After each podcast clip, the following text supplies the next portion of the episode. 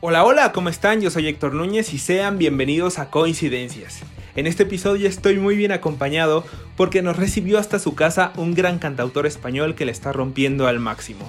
De hecho, hoy está celebrando el lanzamiento de su octavo disco de estudio. ¿De quién les hablo?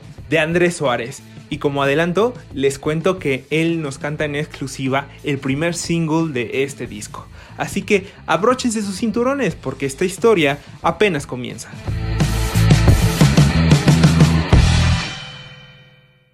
¿Cómo estás, amigo Héctor? ¿Cuánto tiempo? ¿Cuánto tiempo, por cierto? Dos años, creo. Sí, dos años, sí, Así es, lo estaba pensando ahora.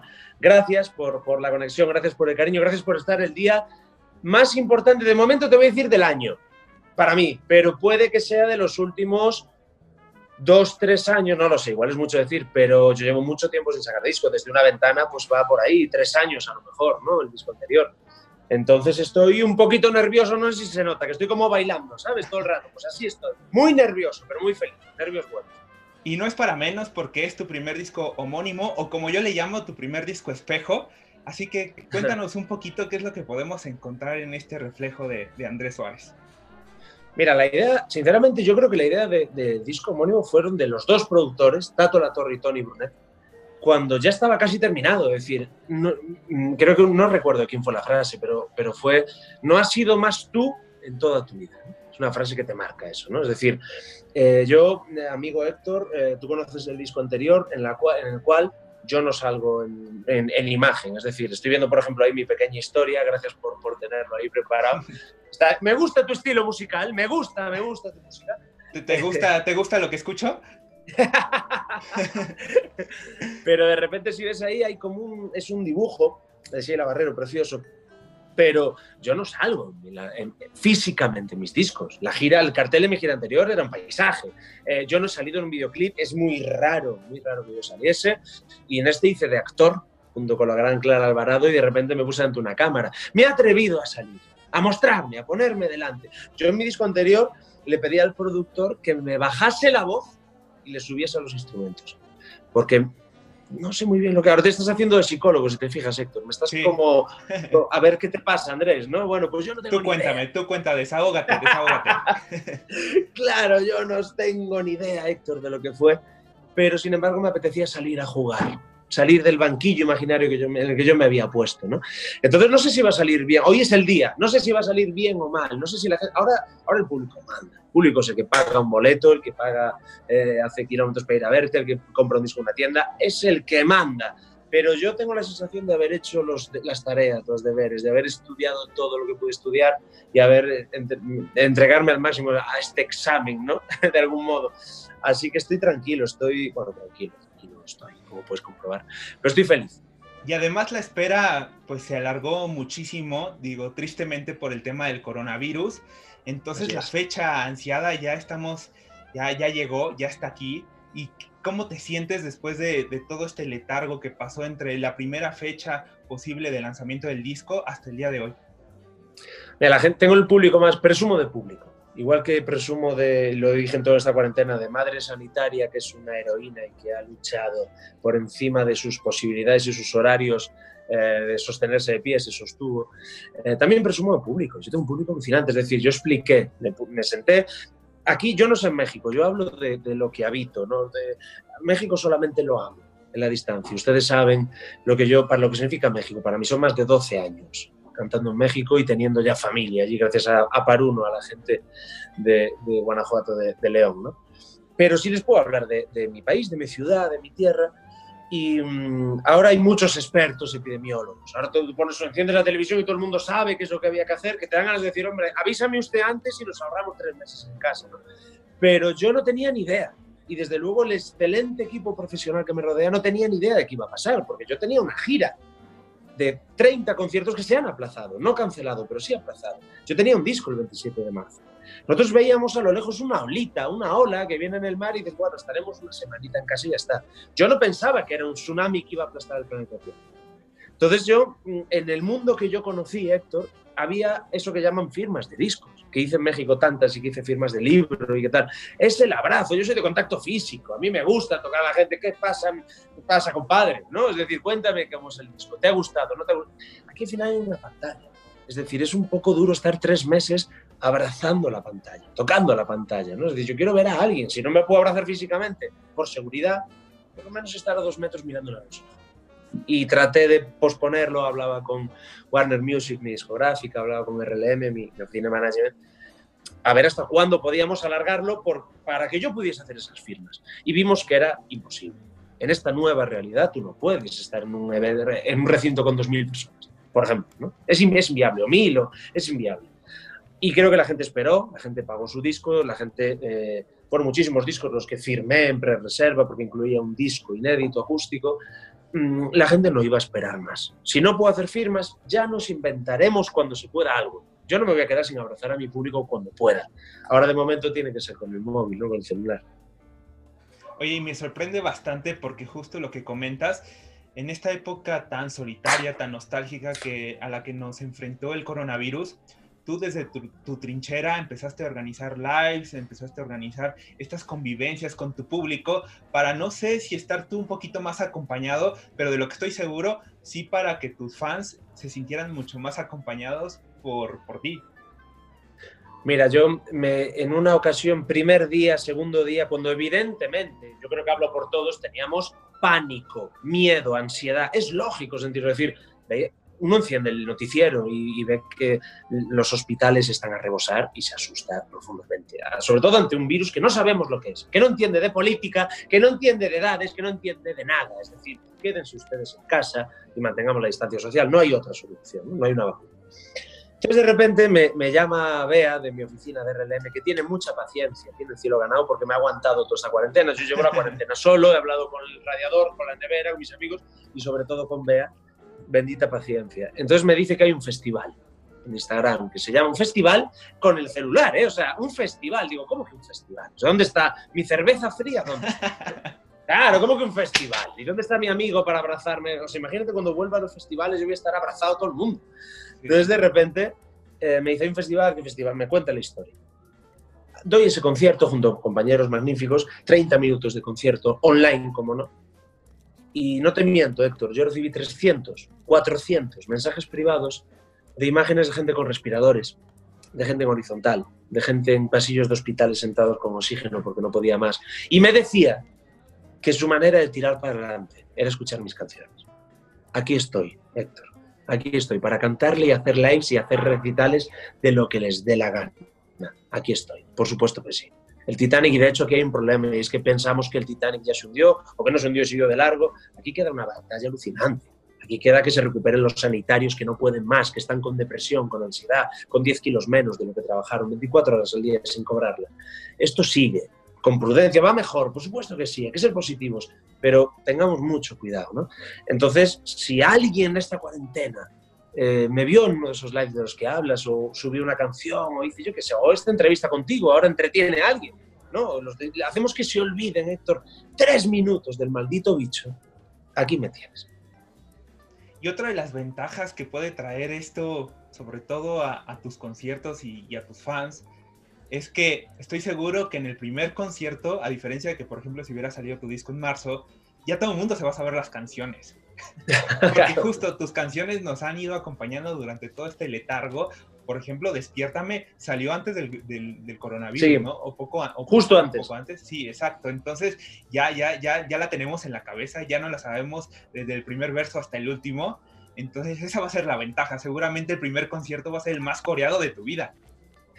Yo creo que voy a subir, yo cuando me suba a un escenario, eh, va a haber, igual que la desescalada social, eh, hay que hacerla progresivamente con muchísimo cuidado y mucha cautela.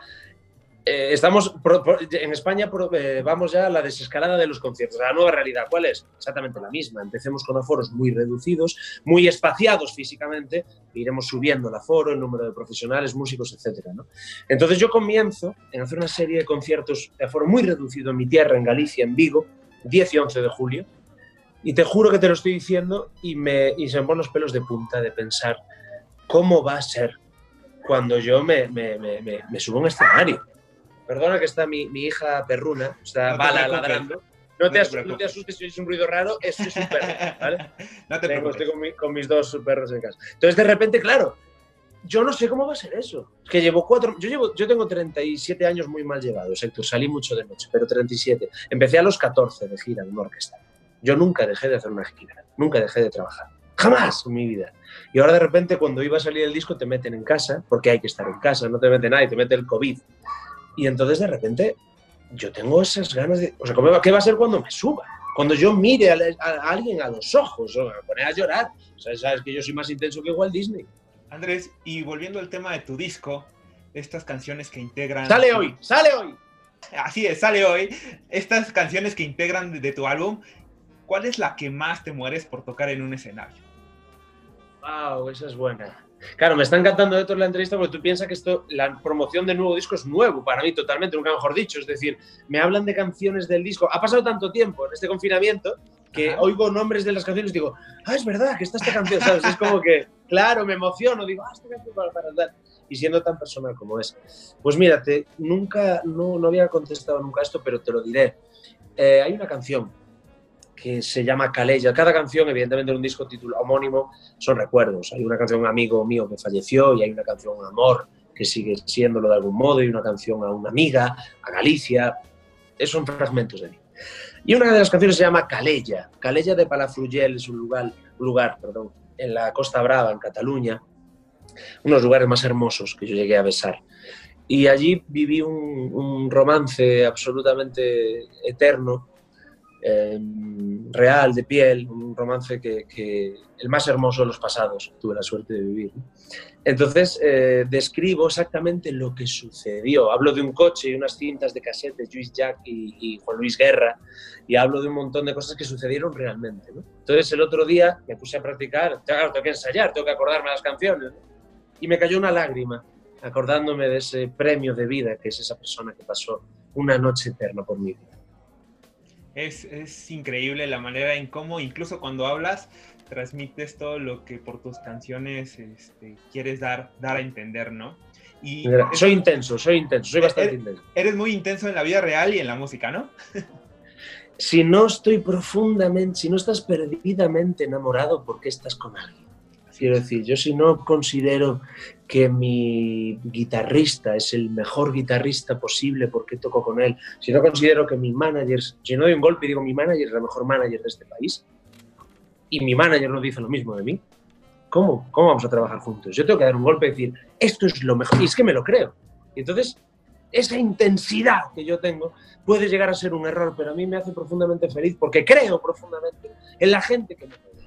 Hasta el final hasta el final y más allá. Si estoy tocando con un músico, ese músico es, es el mejor músico la faz de la tierra que podía tener para mis canciones. Me pasa con mi equipo profesional, con mi discográfica, con mi... Si no siento que creen en mí y yo no creo igual en ellos, ¿qué hacemos? O sea, igual es un defecto. A mí me dicen, tío, eres más intenso que... Bueno, seguramente sea un, defecto, pero con esta edad que tengo ya no voy a cambiar. Ahora, ahora entiendo el por qué esta relación tan buena con México, porque nosotros somos una sociedad súper apasionada, súper intensa, y entonces ahí viene la unión entre Andrés Suárez y esta afición mexicana que te quiere mucho. Es alucinante cómo vivís la música. Cuando yo llego a España y la gente se cabrea conmigo, yo me considero una, una, persona patriótica. Me dan asco y vergüenza sus políticos, los políticos de este país que nos representan. Mucha vergüenza. Pero como pueblo, como país, somos un, un regalo, somos alucinantes, somos una gente que le hace una tarta a una señora mayor que vive sola en un piso por su cumpleaños y la hace llorar. Somos una gente que hacemos mascarillas, eh, que donamos dinero, asociaciones que hacemos, somos maravillosos, no nuestros representantes. Pero México, cuando yo hablo tanto de México cuando yo llego, es que en México cuando te subes a un escenario y ves a cinco filas así delante que están llorando con una canción, o de repente se ponen de pie con un tequila y se ponen a gritar y hacen un brindis, o te suben al escenario y te dan un abrazo, ¿Cómo se puede vivir la música tan intensamente? Benditos sean. Benditos sean. A mí me encanta. Yo creo que México, yo soy medio mexicano. Parte de mi alma tiene que ser mexicano. El tequila sienta mejor en México. Y te abrazas a la persona al lado y la quieres profundamente. Al día siguiente no te acuerdas mucho, pero ese día sí. Entonces, es maravilloso. El Tenampa es el templo sagrado donde todos deberíamos ser felices alguna vez. Para, para ir cerrando esta entrevista, Andrés, tenemos corto el tiempo, me gustaría proponerte algo ¿crees que nos pudieras cantar alguna canción? Si quieres, despiértame para, para coincidencias, hay la oportunidad. Te canto, un, te canto un fragmento. Perfecto. Claro que sí. Perfecto. Te canto un fragmento, despiértame. Ya que, ya que sale, no sé si lo dije que sale hoy el disco. sí, sale hoy. De hecho, hoy, es, hoy es viernes, hoy es viernes, hoy sale. Hoy sale, hoy sale, hoy sale. Está. Publicidad subliminal, lo ponemos ahí el subtítulo, sale hoy. Exacto. Te canto un fragmento del single que es Despiértame. Ya se fue, maldita sea, el brillante de la luna, decreciente de la cuna, de la niña que antes eras. Ahora entiendo las maneras de tu educación torcida, la condena de afirmar tus mentiras. Deja de culpar a trenes que no pasan por tu vía, no será que no se pierden se retiran. Nunca fuiste la persona de tu vida, de la mía. No te he visto sonreír ni cariño. Si vuelvo a verte, que sea en una foto, blanco y negro como eras tú por. Si me arrepiento de haberte echado lejos, Despiértame, escuchas esto, le dices sale al lado, la belleza le está guardando fuera, si solo importa hablar de tu pasado, mm, que lejos del amor, cualquier querer que prefiere fumar a besar, a reírse, morder, a mirarnos, mirar, abrazarte su piel si vuelvo a verte, que sea en una foto, blanco y negro como eras tú por dentro. Si me arrepiento de haberte echado lejos, despiértame.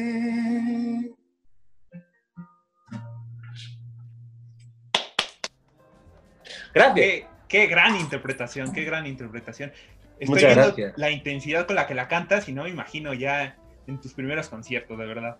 Wow, eso va a ser, eso va a ser gritando, gritando, yo solo saltando en el escenario.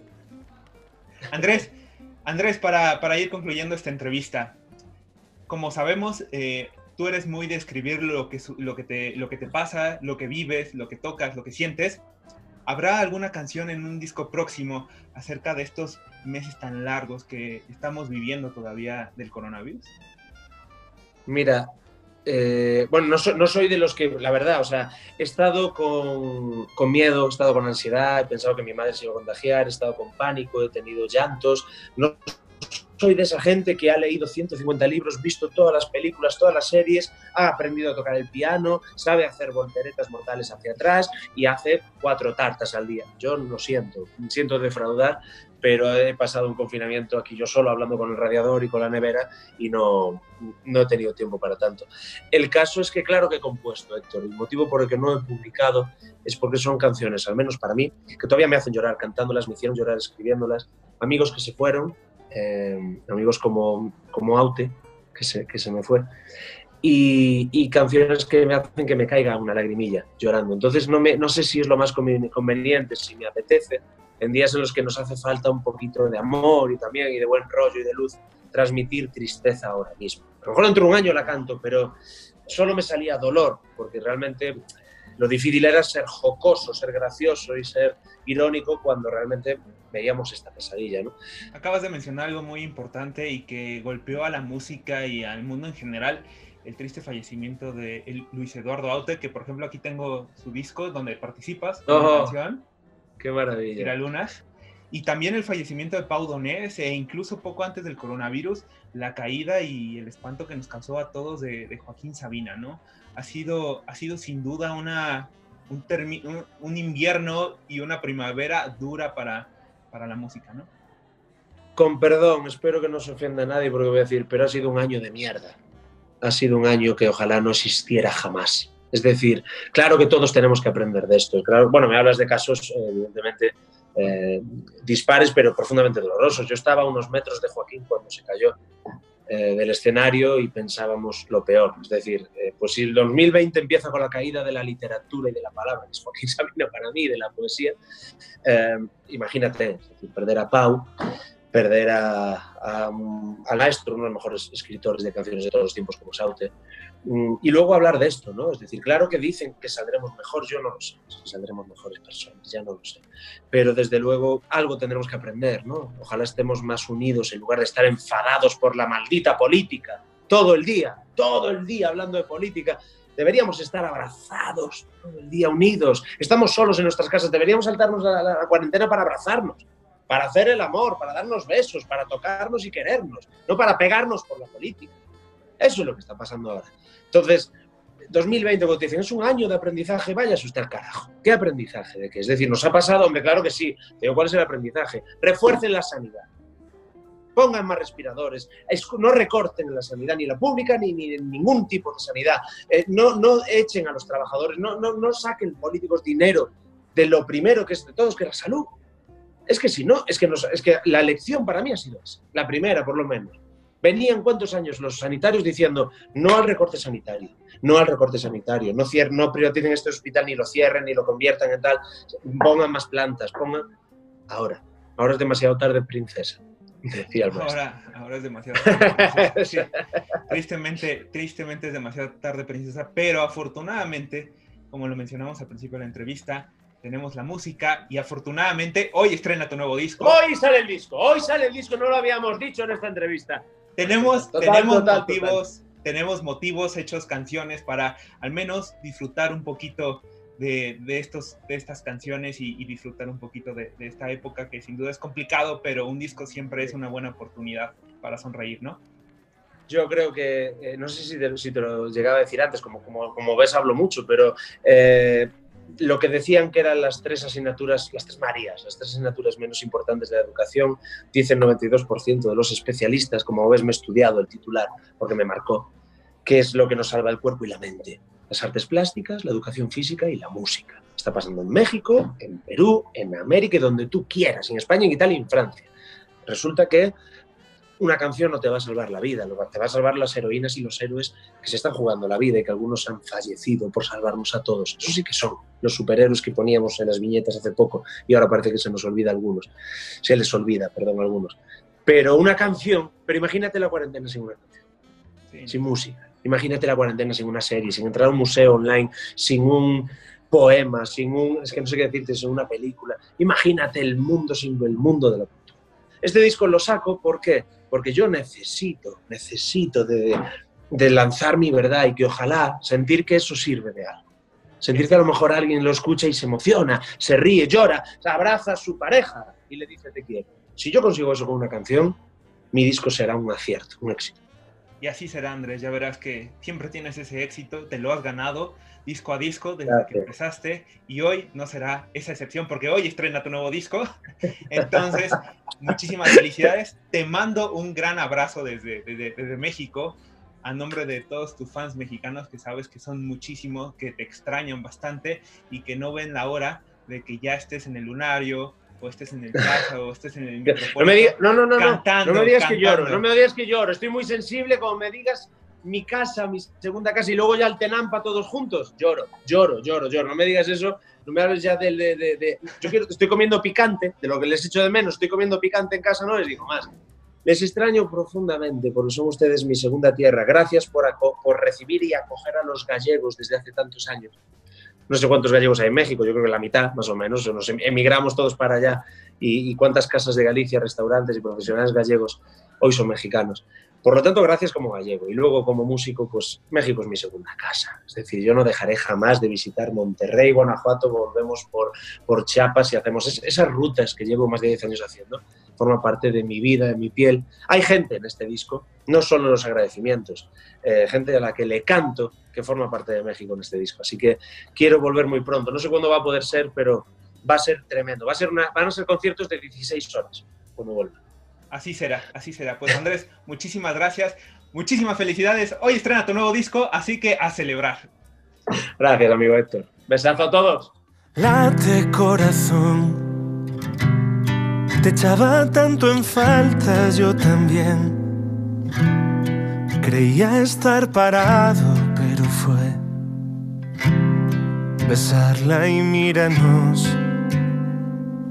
Late corazón que aunque no vuelva, vuelvo a ser feliz. Aunque nos duela, sabes qué pasó. Por algo por aquí